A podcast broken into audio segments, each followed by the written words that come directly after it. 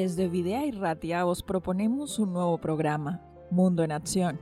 Queremos tomar el pulso de iniciativas que tengan como objetivo paliar las desigualdades y las injusticias que la sociedad genera.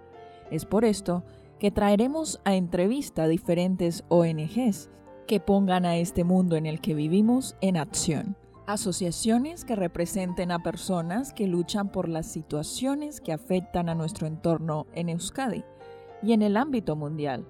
Asociaciones interesadas en hacer la vida un poco más fácil a los más desfavorecidos, de hacer un mundo más justo y más libre. Bienvenidos a Mundo en Acción.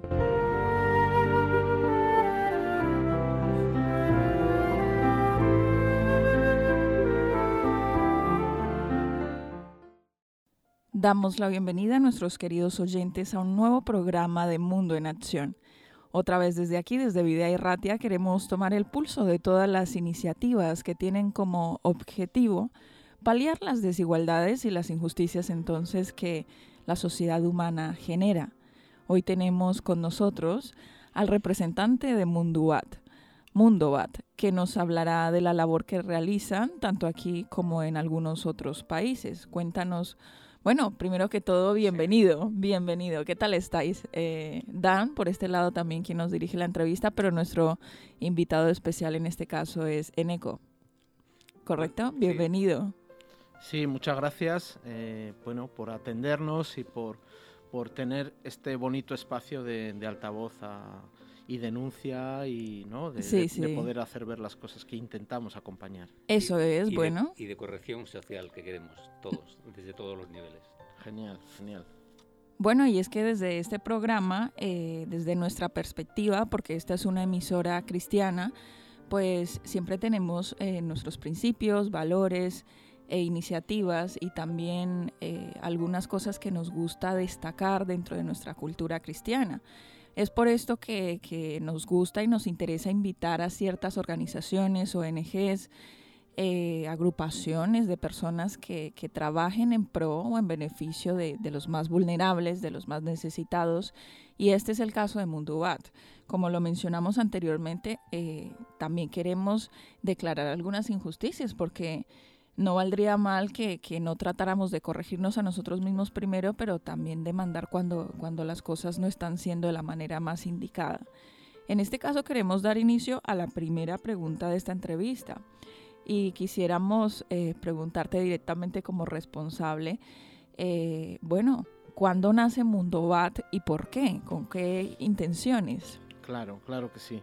Pues Mundubat nació hacia el año 1988. En aquel momento no nos llamábamos Mundubat, que quiere decir un solo mundo, sino Asociación Paz y Tercer Mundo teniendo en cuenta también los conceptos de aquella época, tercer mundo. No éramos ni de primer mundo ni del segundo mundo, sino una vocación clara de apoyo a pueblos y a comunidades que en algunos casos estaban en resistencia frente a innumerables injusticias y que eh, también en otros casos pues necesitaba un acompañamiento internacional.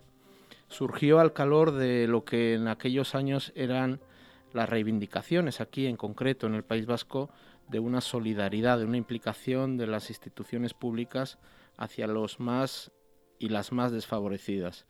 Eh, era el momento además político a nivel eh, del Estado español, pero también europeo, de la entrada de España en la OTAN, en la Organización del Tratado del Atlántico Norte, con lo que suponía una Europa armada frente, eh, bueno, frente a otras posibilidades de desarrollo y de no eh, bueno, presupuestar tanto en armamento. Y era justamente el momento en que Estados Unidos estaba cometiendo eh, unas injusticias terribles en Centroamérica y que básicamente estaba haciendo injerencia en los países de, de Centroamérica. Entonces surgió al calor de personas organizadas en sindicatos, de personas organizadas en el entorno de la teología de la liberación y otro tipo de, personas que, tenían una intencionalidad de, cooperación y de internacionalismo y solidaridad internacional. Bueno, por lo que nos explicas. En el año 1989. 88. Eso es. Bueno, lo que nos explicas es que eh, surge bajo diferentes situaciones bastante complejas, ¿no? Y, y, con una necesidad muy latente. pues eh, ya que nos comentaste más o menos, bueno, el año en que nace y por qué y las circunstancias que, rodearon eh, la inauguración de la ONG, eh, cuéntanos también el, trabajo que desarrolláis, en, mm. en qué países y, y, lo que hacéis hasta el día de hoy. Sí, durante toda esta trayectoria de más de 30 años, pues la verdad que la propia organización se ha ido, entre comillas, profesionalizando, pero siempre manteniendo el mismo espíritu que se me entienda bien de lucha y combativo y de solidaridad internacional. Los cambios de los tiempos también nos han llevado a intentar tener mejores proyectos, más acertados, tener la población destinataria más clara, tener una incidencia más clara en políticas públicas. En todo este tránsito, finalmente, eh, y a demanda de las comunidades y los países donde trabajamos, pues básicamente nos hemos centrado en tres líneas. Por un lado, la soberanía alimentaria, por otro lado, derechos humanos. La eh, para saber, para conoceros. no, está bien. Eh, soberanía alimentaria, ¿a qué te refieres? La soberanía alimentaria es un concepto que acuña la Vía Campesina Internacional, que es un movimiento muy amplio de población campesina en todo el mundo, lo integran alrededor de 200 millones de familias, es quizás el mayor movimiento a nivel mundial, familias campesinas, pequeños campesinos, familiares de todos los continentes. Y eh, básicamente reivindica que sean las comunidades y las personas campesinas las que decidan qué quieren producir y cómo quieren producir, sin las imposiciones de las grandes transnacionales, los sistemas actuales de consumo, etcétera, etcétera. Es decir, que se asuma desde cada país, desde cada comunidad, desde cada familia campesina, en base a su entorno, en base a su cultura. Y a sus necesidades igual. Y a sus necesidades, efectivamente, lo que hay que producir. Y también ahí eh, nos involucra, por supuesto, a, las personas consumidoras, ¿no? O sea, ahí también eh, intentamos hacer una labor de incidencia para, para saber que la decisión de consumir es una decisión muy, muy, muy política del día a día la decisión de qué consumir, eh, qué comer en nuestro día a día, a quién le vamos a comprar, por qué a unos sí, por qué a otros no, etcétera. Bueno, la verdad es que creo que abarcáis muchos ámbitos, ¿no? Bueno, sí, eh, además de la soberanía alimentaria, efectivamente Em, tenemos un buen recorrido en materia de derechos humanos y también en materia de, género, de, igualdad. De igualdad entre hombres y mujeres, efectivamente. Hay una pregunta también que teníamos pendiente y es, eh, ¿contáis con colaboraciones de esos países a los que destináis la ayuda? ¿Contáis con colaboraciones de dentro de los países? Te lo digo más que nada porque a veces eh, parece que los extranjeros vienen a no sé qué, ¿no?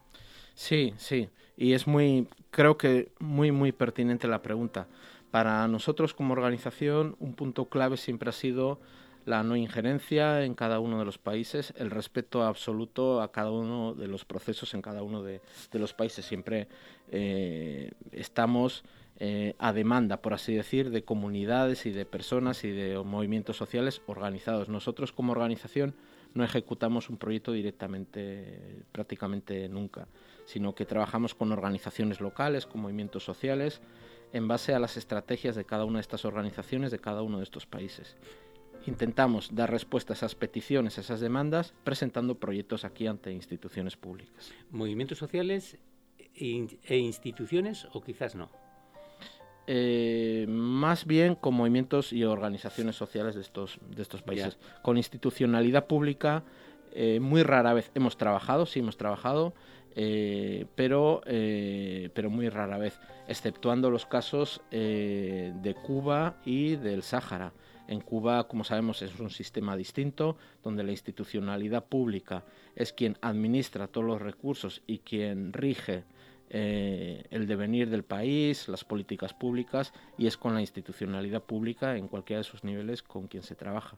El mismo caso es el del pueblo saharaui, que es a través del Frente Polisario saharaui y de sus representantes y sus ministerios que se trabaja.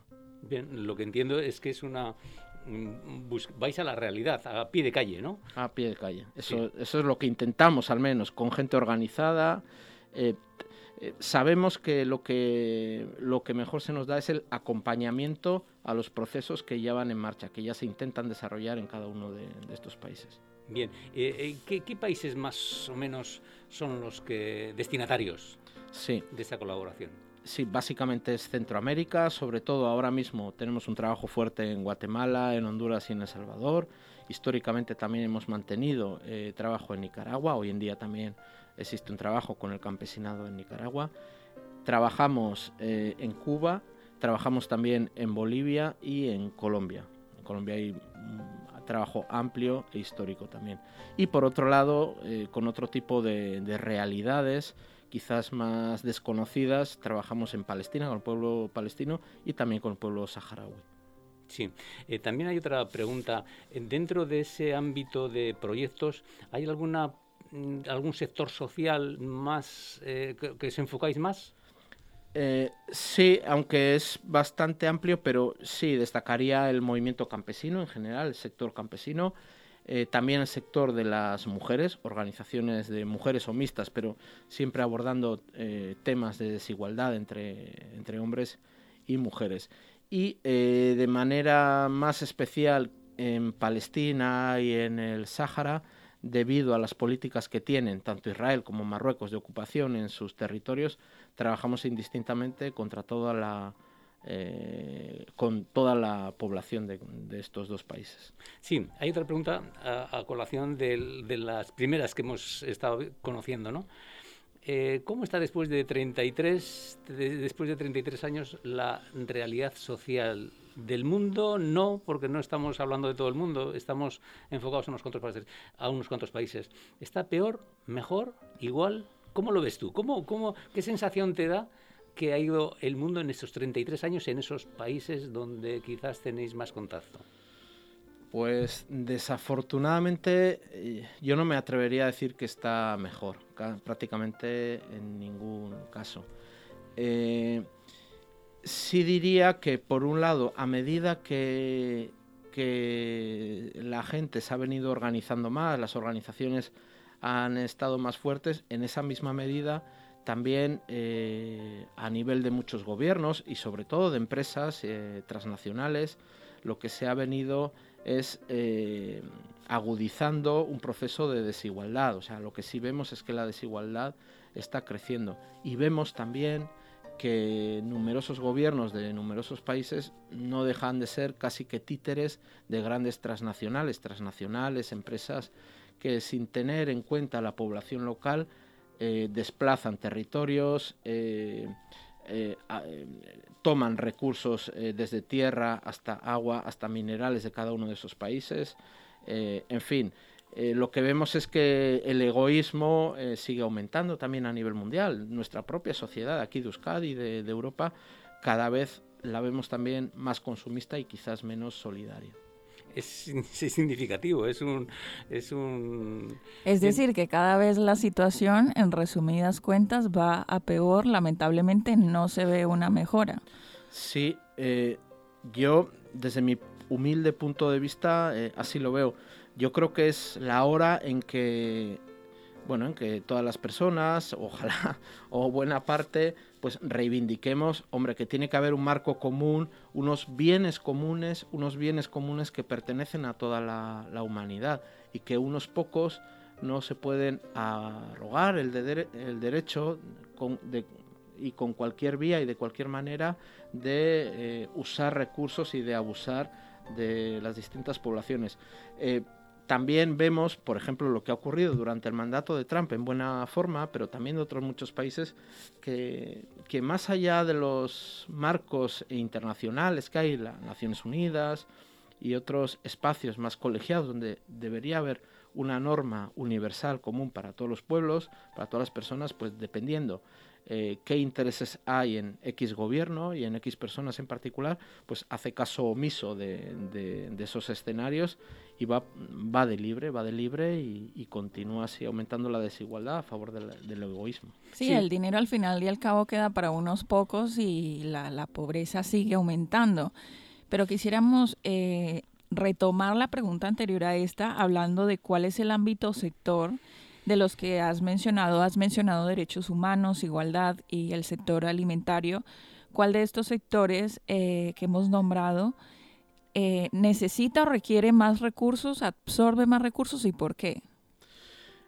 Bueno, eh, yo creo que dependería de, en qué situación, en qué territorio. No es lo mismo hablar, eh, por ejemplo, de Centroamérica que de Palestina, por decir algo, donde o del pueblo saharaui, el pueblo saharaui absolutamente ocupado por un lado por Marruecos y por otro lado viviendo en campamento de refugiados en Argelia, pues el sector campesino eh, o pesquero porque le han quitado el mar, pues eh, efectivamente es inexistente. Entonces, en ese caso, con el sector campesino no hay posibilidad ni siquiera de trabajar.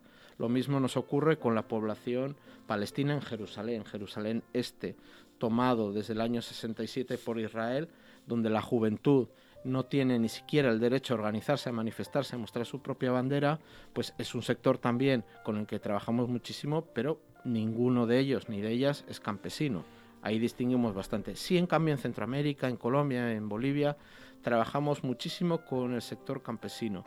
Eh, y además, ahí unimos el tema de soberanía alimentaria, el tema de derechos humanos y el tema de, igualdad o de género, teniendo en cuenta también desde nuestro punto de vista que una de las bases de la desigualdad que ha ido creciendo, eh, específicamente, por ejemplo, en Colombia, que es prácticamente el segundo país más desigualdad, más desigual de América Latina, es la concentración de la tierra la concentración de la tierra eh, y cómo las grandes empresas eh, se han ido adueñando de parte del territorio, han ido expulsando buena parte de la población y esta población pues acaba malviviendo en las periferias, tiene que emigrar, no hay políticas públicas para, para acompañarles en su desarrollo, etcétera, etcétera. O sea que hay muchos sectores, eh, mucho tipo de población con el que trabajamos o intentamos acompañar dentro siempre de derechos humanos, soberanía alimentaria y género.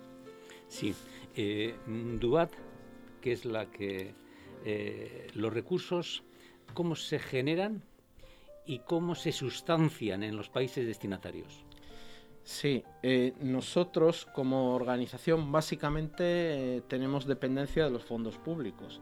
Somos una organización que, que a medida que vamos trabajando con las organizaciones en cada uno de estos países, los movimientos sociales, eh, nos van llegando las demandas de acompañamiento, de apoyo y se van presentando proyectos a convocatorias públicas, ya sean de ayuntamientos, de diputaciones, de gobierno vasco e incluso la Agencia Española de Cooperación y la Unión Europea. Y en ese sentido, pues eh, presentamos proyectos, son convocatorias abiertas, públicas, concurrentes. Eh, competitivas, como se dice también, eh, en la cual pues eh, intentamos presentar de la mejor forma posible nuestros proyectos. Si son aprobados, hay que darle seguimiento y hay que brindar unos informes técnicos, financieros, tienen que tener auditoría, evaluación, no dejan de ser fondos públicos y hay que ser transparente. Sí, sí, está claro. Lo tenemos claro eso. Y en ese sentido, nuestra gran maquinaria de la organización se dedica en buena parte a esta labor de presentar proyectos, de hacer seguimiento de las actividades que se van ejecutando, a la par que vamos haciendo incidencia política y social aquí en el norte para que de, humilde forma intenten cambiar algunas de, las, de las políticas. Y, los proyectos, eh, ya hemos dicho que eh, fundamentalmente quién es el, el, proyecto, los proyectos o qué parte de los proyectos son los que absorben mayor, mayores recursos. Creemos, por lo que entiendo, por los relacionados con el, con el campesino, ¿no? Puede ser, eh, por un lado, los relacionados con el campesino en sus propias comunidades, pero a veces también, eh, dependiendo, por ejemplo, si se trata de violaciones de derechos humanos eh, en cada uno de estos países, nos exige una buena inversión de recursos en hacer incidencia política a nivel del Estado, a nivel de Europa. Ah, sí? sí, entonces ahí hay que dedicar recursos también para que, entre otras cosas, pues eh, gentes y organizaciones de allí pues puedan viajar hacia aquí, a, aquí, a esta Europa, eh, puedan organizarse con otra gente, puedan conocer otras experiencias, puedan establecer su propia agenda, hacer incidencia política, etcétera. O sea que eh, esa parte también de incidencia de derechos humanos nos lleva buena parte de los recursos. Y quizás también destacaría que somos en Munduat dados a la, idea de, intercambiar experiencias entre organizaciones, entre movimientos eh, sociales. Esos intercambios de experiencias, eh, siendo distintas realidades, también a veces eh, hay un enemigo en común o varios enemigos en común, pues hace que se fortalezcan entre las organizaciones. Y ese tipo de actividades también requieren pues una, una cantidad de recursos bastante grande. No obstante, últimamente, más allá de estas tres líneas de trabajo, soberanía alimentaria, derechos humanos e igualdad, género, eh, desde hace dos años y medio, eh, afortunadamente disponemos de un espacio en Vizcaya donde además eh, atendemos a población migrante, ya sea en ah, tránsito inmigrante, y también refugiada que huye de, las, de la persecución política, de la represalia en algunos países. Entonces, es otra línea que últimamente hemos venido trabajando. Y en los países destinatarios, ¿quiénes son los más los que más se acercan a esos proyectos? ¿Mujeres? Ya estamos hablando de género, ¿eh? ¿Mujeres o hombres? Pues eh, buena pregunta esa, porque yo diría que en primera instancia se acercan más hombres. ¿Por qué? Porque como aquí en parte también eh, en estos países eh, pues la desigualdad es persistente y sobre todo en general los hombres tienen más, eh, aún están en los espacios de decisión mayores de las organizaciones, insisto, como aquí también. Entonces, en primera instancia suelen ser muchas veces hombres, excepto en el caso del trabajo directo que hacemos con organizaciones de mujeres exclusivamente. Lo que pasa es que es cierto que aunque muchas veces se acerquen hombres siendo de organizaciones mixtas, luego una vez que ya se van preparando los proyectos, eh, nos encontramos en que eh, las personas destinatarias en su mayoría suelen ser mujeres por su propia situación de desventaja social. Sí, sí, y de desigualdad. Y de desigualdad. Sí, te lo decía más que nada porque hay alguna organización que en la India, esos microcréditos que también habéis funcionado anteriormente, eh, ellos dicen que funcionan mejor con las mujeres. Eh, sí, eh, yo honestamente no podría decir si funciona o sea, son capaces de sacar de, esas desigualdades más rápido, con más confianza y son más persistentes, lo que decían. Sí, es probable que sea así. Eh, lo que ocurre quizás es que en una reflexión quizás más honda y detallada también, pienso yo, eh, insisto que no conozco, habría que ver eh, si no lleva en numerosos casos a que estas mujeres que perciben el microcrédito estén aumentando también sus jornadas laborales. Es decir, que más allá del, microcrédito que reciben para, para cualquier actividad que deseen realizar, además de esa nueva actividad que van a desempeñar y que además van a tener que administrar bien el dinero, tienen que continuar con el trabajo dentro del ámbito familiar, más el trabajo comunitario y organizativo eh, al que luego se van a ver expuestas en estos programas de microcrédito. Es decir, en qué medida esa jornada con las mujeres, jornadas de trabajo, esa labor de las mujeres, no, o con los microcréditos, pero pudiera ser con cualquier otra actividad, nos supone una mayor carga de trabajo y, eh, y entonces también nosotros como hombres seguimos todavía aprovechándonos, aprovechándonos efectivamente. ¿Qué, ¿Qué parte de denuncia social eh, tenéis estructurada como organización eh, Mundubat. Sí, eh, por cada una de estas líneas de trabajo que tenemos, derechos humanos, soberanía alimentaria y género, más allá del trabajo en este sur global con organizaciones del sur global, tenemos siempre una línea que llamamos de incidencia política o de educación para la transformación social.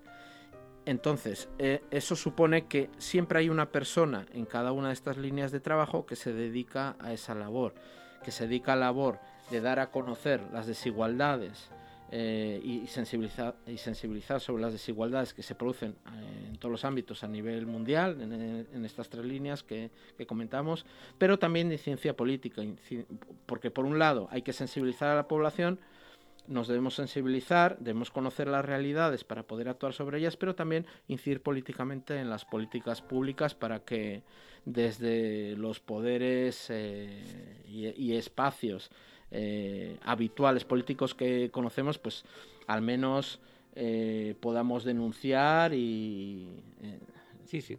Y, bueno, y jalarles las orejas también un poco de vez en cuando, ¿no? Bueno, esto es una parte también, ¿eh? Lo que estamos haciendo aquí es, nosotros queremos llenar de valores en la sociedad, cada uno desde su ámbito, desde su ámbito. Nosotros creemos también que hace falta jalar de las orejas, como tú dices, eh, muchas veces a la sociedad para que se rearme moralmente, porque sí es verdad, yo coincido contigo que la situación, como has dicho antes, pues no lo ves tan claro que sea mejor. No, no, no, no. Bien, hay otra pregunta que está relacionada, ¿no? Eh, con el tema de Mundubat, que es la ONG con la que estamos hablando. ¿Creéis que estáis suplantando o quitando el camino de las entidades financieras para que ellas puedan...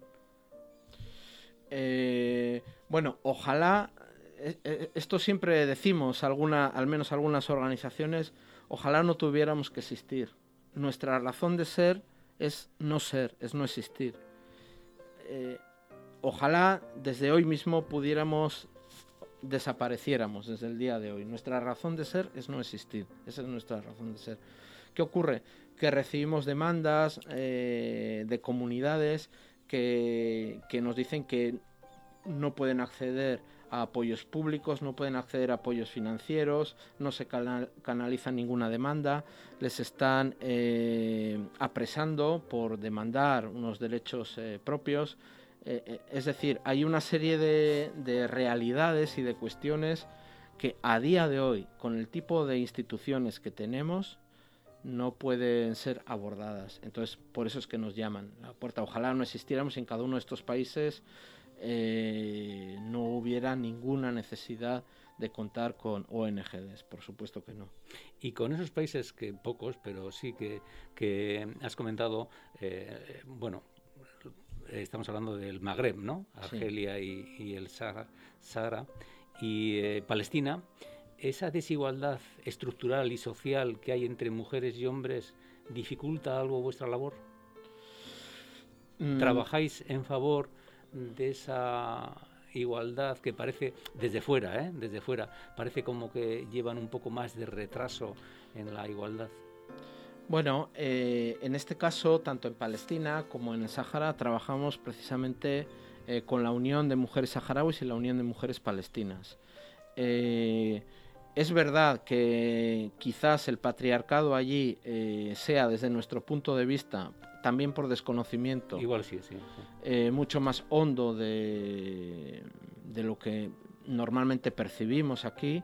Eh, sobre eso hay, hay mucho tema también, hay, hay diferentes feminismos, diferentes feminismos islámicos, también de liberación de las mujeres, etcétera.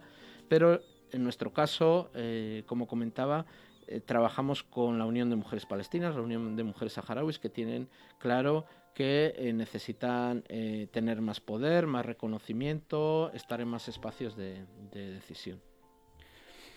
Bueno, yo creo que, es el momento de, hacer como una recapitulación y eso quisiera hacerlo en una pregunta muy sencilla. Eh, nos has explicado muchas cosas, desde por qué nació Mundo Bat, dónde estáis desarrollando, en qué países, cuáles son de pronto, bueno, los sectores en los cuales trabajáis. ya nos has explicado mucho esto, pero quisiera, eh, si nos puedes contar algún ejemplo eh, muy gráfico, concreto, de, una situación que puede ser muy común en la cual vosotros como organización tenéis que colaborar, ya sea del sector de derechos humanos, ya sea del, del sector de igualdad o de lo que sea, como una situación muy concreta que nosotros podamos ponerle como un rostro a la, a la labor que hacéis.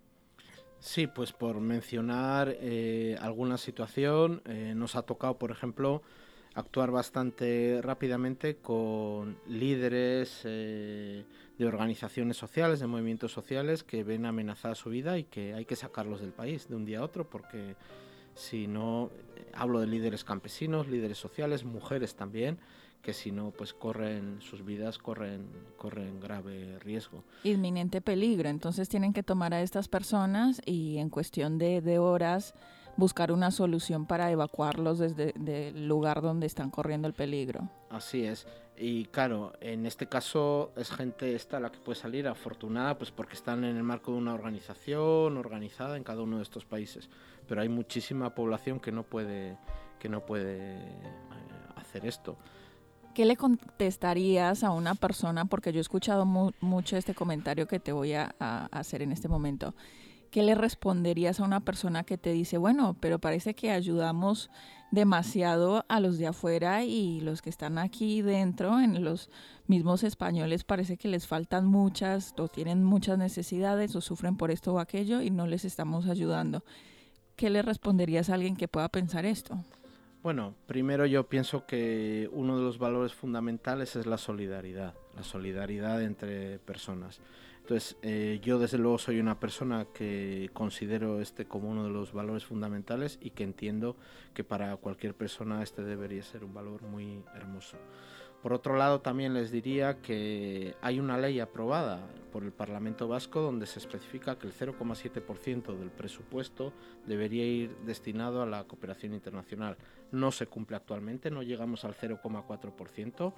Es ya una es digamos un dato simbólico el 0,7% que ya en los años 70 Naciones Unidas consideró que si cada uno de los países, entre comillas, desarrollados, que esto también está en mucha discusión que es desarrollado o no, ¿verdad?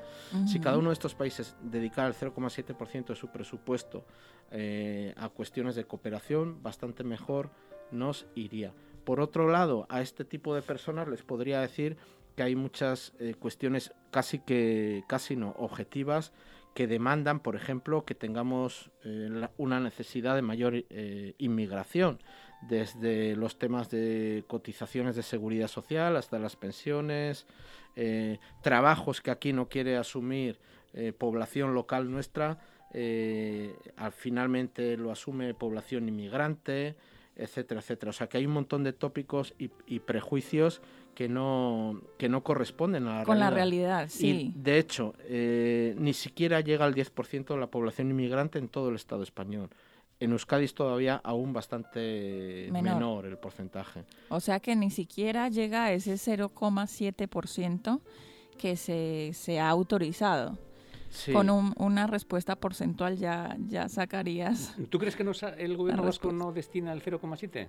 No. Ese, el 0,7 era un objetivo que se planteó hace casi 40 años, ¿no? El 0,7 como objetivo de cooperación a los países en desarrollo. No, no, no, no, no lo destina. De hecho, es una de nuestras eh, peleas con, eh, con, el gobierno vasco, con, eh, con, el, con, el, cual mantenemos muy buena comunicación y articulación con otras ONGs. Estamos en la coordinadora de ONGs de Euskadi y hacemos una incidencia en ese sentido. Actualmente se dedica el 0,4%, cuando debiera ser el 0,7%, que fue lo aprobado, insisto, por ley en el Parlamento Vasco. De todas formas, en el, en el, en el resto del Estado es eh, bastante menor, ¿eh? Sí, es bastante menor, pero frente a eso también yo diría, bueno, pues intentemos parecernos no a los del sur, a los del norte, dediquemos más, dediquemos como Noruega, como Dinamarca, como Suecia, porque a veces nos ponen esos modelos del norte, pero nos ponen para unas cosas, para otras parece que no. Yo le escuché una vez a un cura en una entrevista que le estaban haciendo y que decía a la pregunta que tú le has relacionado, ¿no? Si sería mejor destinar los recursos a la gente aquí necesitada. Y decía, eso es un puro desconocimiento de la realidad de las necesidades de aquí y de las necesidades del tercer mundo. Es un puro desconocimiento. Y me quedo muy, muy gráfico, ¿no? Cuando se dice, es que aquí también hay necesidad, ni comparar, ni comparar con la que hay fuera. Sí, yo creo que también, hombre, y es que me parece tan básico el valor de la, solidaridad, pero también me parece tan básico la capacidad que podamos tener de desprendernos de consumismos absurdos, eh, de malgastar tanto recurso, que me parece que también eh, nosotras como personas debemos contribuir a una distribución más equitativa de la riqueza. Tenemos un montón de gastos superfluos, eh, ultravaloramos la estética en cualquiera de sus dimensiones, es decir, ahí pienso que nos tenemos que, reencontrar con una serie de valores que nos lleven a una solidaridad. Sí, lo que concibimos aquí como necesidades en otras partes son lujos y, ni siquiera hacen parte de, de lo básico, ¿no? Claro, eso es. Muy bien, yo creo que pasamos a la siguiente pregunta. Esta entrevista está siendo realmente interesante, pero nos quedan un par de, de preguntas más antes de finalizar y darte entonces paso para, bueno, que nos expliques cómo, podré, cómo pueden ayudar las personas que de pronto nos estén escuchando en estos momentos. Eh, ¿en qué seguimos? ¿Cómo romper esas desigualdades en países donde el rol de la mujer es de completa subordinación? Bueno, esto ya lo estuvimos eh, hablando antes un poquito, pero no sé si podríamos agregar más sobre este tema o directamente pasamos a la siguiente. Bien, pasamos a la siguiente, quizás ya lo hemos ah, tocado un poquillo. Sí, ya lo hemos hablado. Em, bien, eh, la verdad es que sí, es verdad, estamos en una sociedad tremendamente materialista y consumista y tenemos que rearmarnos, rearmarnos de valores y de sentido común y de sentido común y tenemos una responsabilidad. A mí me llama mucho la atención cuando hay personas que se escudan, bueno, yo no soy eh, que sean los ricos los que los que tengan que tener eh, la responsabilidad sí, que, de que ayuden los que tienen más dinero. Y eso, eso es eh, para nosotros es un error de base. Nosotros en cada ámbito de nuestra vida tenemos que ser solidarios. En el ámbito que podamos, en, el, en las cantidades que podamos, pero tenemos que ser solidarios y tenemos que armar a la sociedad con esa responsabilidad, porque de alguna forma es una, es una responsabilidad. Sí, eh, son como tiempos difíciles, pienso, porque es todo como tan, tan rápido, tan de momentáneo, un consumo que sea ahora, inmediato, y eso me va a dar placer, y eso me va a dar estatus, y así voy a estar integrado en una sociedad desde el punto de vista este tan material, ¿verdad? Ese valor de lo material cómo le sacudimos a esos valores, cómo nos rearmamos. Me ha gustado esa palabra en ese sentido de, cómo hacemos que por encima de ese consumismo tengamos la solidaridad como un valor, como el bien común. Me parece que es muy importante el, y en estos últimos años se ha hablado mucho este concepto de los bienes comunes, los bienes comunes. Los pueblos indígenas lo han venido eh, desde hace buen tiempo demandando. Somos la misma humanidad, entonces los bienes son comunes, no son, no deberían ser ajenos para unas personas, no deberían ser eh, tan eh, consumidos por otras frente, frente a una eh, amplia mayoría de la que abusamos, de la que abusamos mientras sigamos con este modelo de vida tan consumista. Sí, antes estabas hablando y me estaba acordando, ¿no? Que estabas diciendo, es todo tan rápido, yo añadiría, es todo tan superficial, tan superficial. Estamos en una sociedad y en un mundo tan superficial que, que, no pensamos en nada, ¿no? ni mm. pensamos en los demás, ni pensamos en nuestra responsabilidad, solamente el consumir, el materialismo. El, incluso con la propia información, ¿no? Es, es, increíble, pero no sé, yo pienso que prácticamente a todas las personas nos pasa, estamos absolutamente inundados de información desde lo local, lo global, lo internacional, de cualquier ámbito, no da tiempo a digerir, a reflexionar sí, sí, eh, sí, sobre esas noticias eh, y ya prácticamente por haber leído el enunciado ya crees que,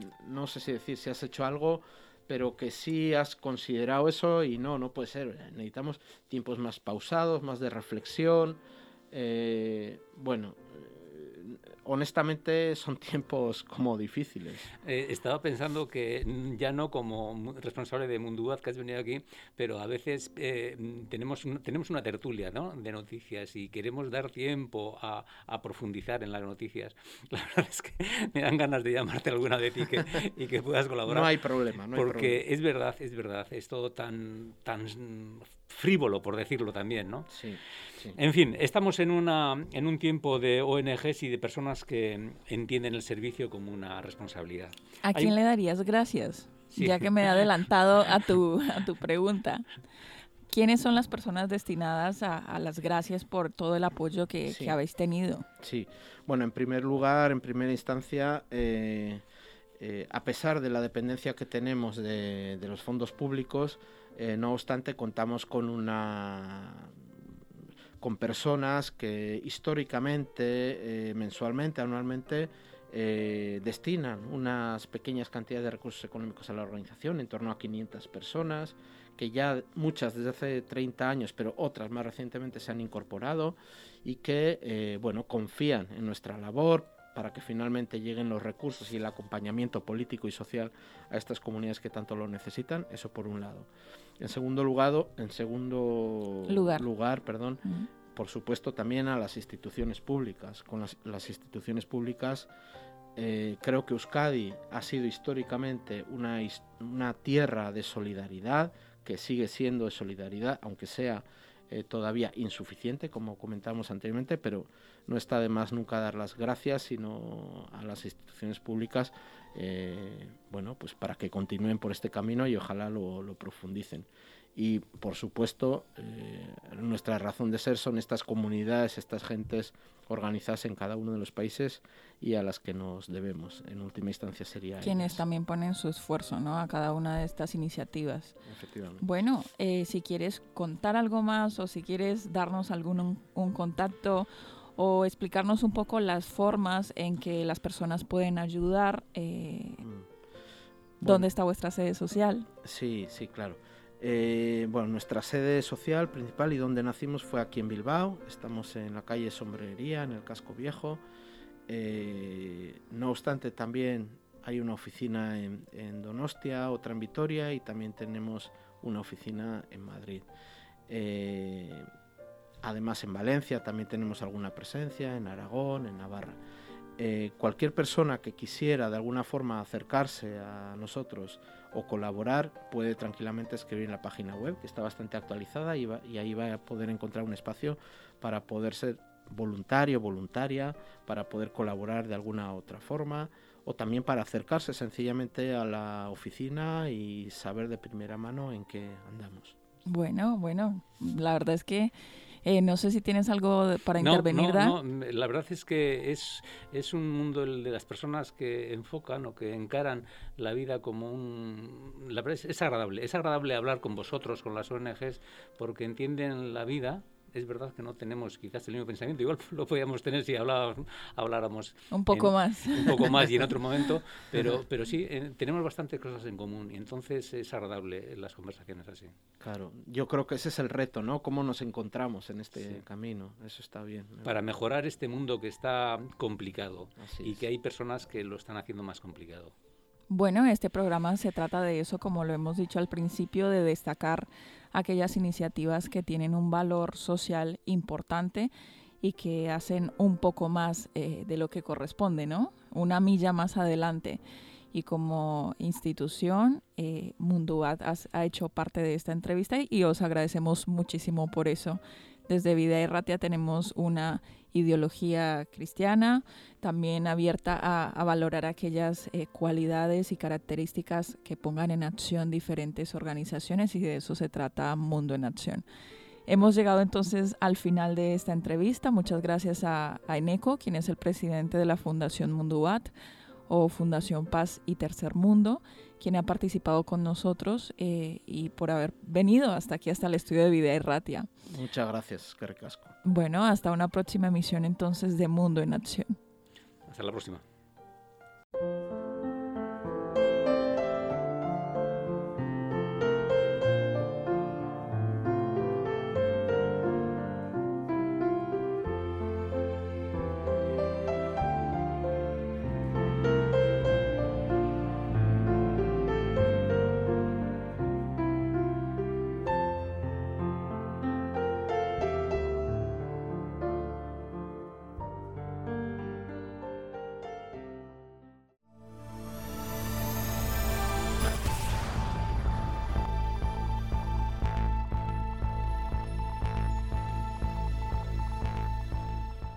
En las noticias de hoy, la Asociación Española contra el Cáncer celebra su Asamblea General Ordinaria, en la que ha presentado los datos del cierre de ejercicio con más de 105.000 personas afectadas de cáncer atendidas en el último año a través del servicio de atención gratuito Infocáncer, operativo las 24 horas del día, los 7 días a la semana, en el 900 100 036 de forma presencial y de los diferentes canales digitales de video.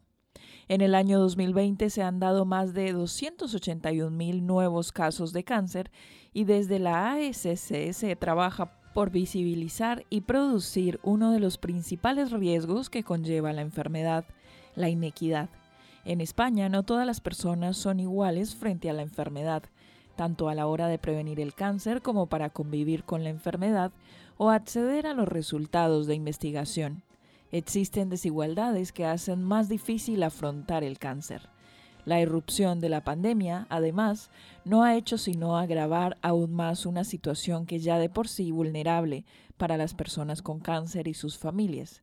Esta ha producido una emergencia en cáncer sanitaria, en la que una de cada cinco pacientes se ha diagnosticado tarde o no se ha diagnosticado, una emergencia emocional.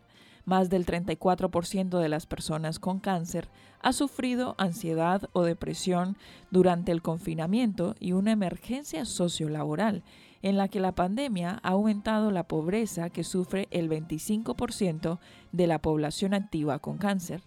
En este último aspecto, la combinación cáncer-pobreza-COVID ha hecho que la situación de vulnerabilidad de las personas con cáncer se vuelva extrema, dejando a más de 130.000 personas en la pobreza. Para hacer frente a esta situación, la agencia durante la pandemia aprobó un fondo extraordinario de 3 millones de euros para ayudar a las personas que se encuentran en una situación de especial fragilidad socioeconómica y trasladó sus servicios presenciales a los canales remotos, digitales y telefónicos, para que ninguna persona con cáncer o familiar quedara desatendida. Además, la ASC ha hecho un esfuerzo para ayudar a esta parte de los pacientes con vulnerabilidad, incrementando así un 14% de los servicios de atención social de julio de 2020 a mayo de 2021, aumentándose las personas atendidas con vulnerabilidad laboral en más de un 50%, con un total de 21.000. Además, todo el que ha acudido a la ASC ha recibido atención social, ha necesitado de más recursos de la organización debido a la complejidad de las situaciones personales para alcanzar el objetivo de lograr un 70% de supervivencia en 2030, la AECC sigue trabajando por apoyar a los investigadores en España. Más de mil investigadores implicados en 401 proyectos con 79 millones de euros comprometidos, además de trabajar por conseguir un plan nacional de investigación en cáncer en el país. Esta ha sido una información de la Asociación Española contra el Cáncer. No te pierdas un informe de las próximas noticias.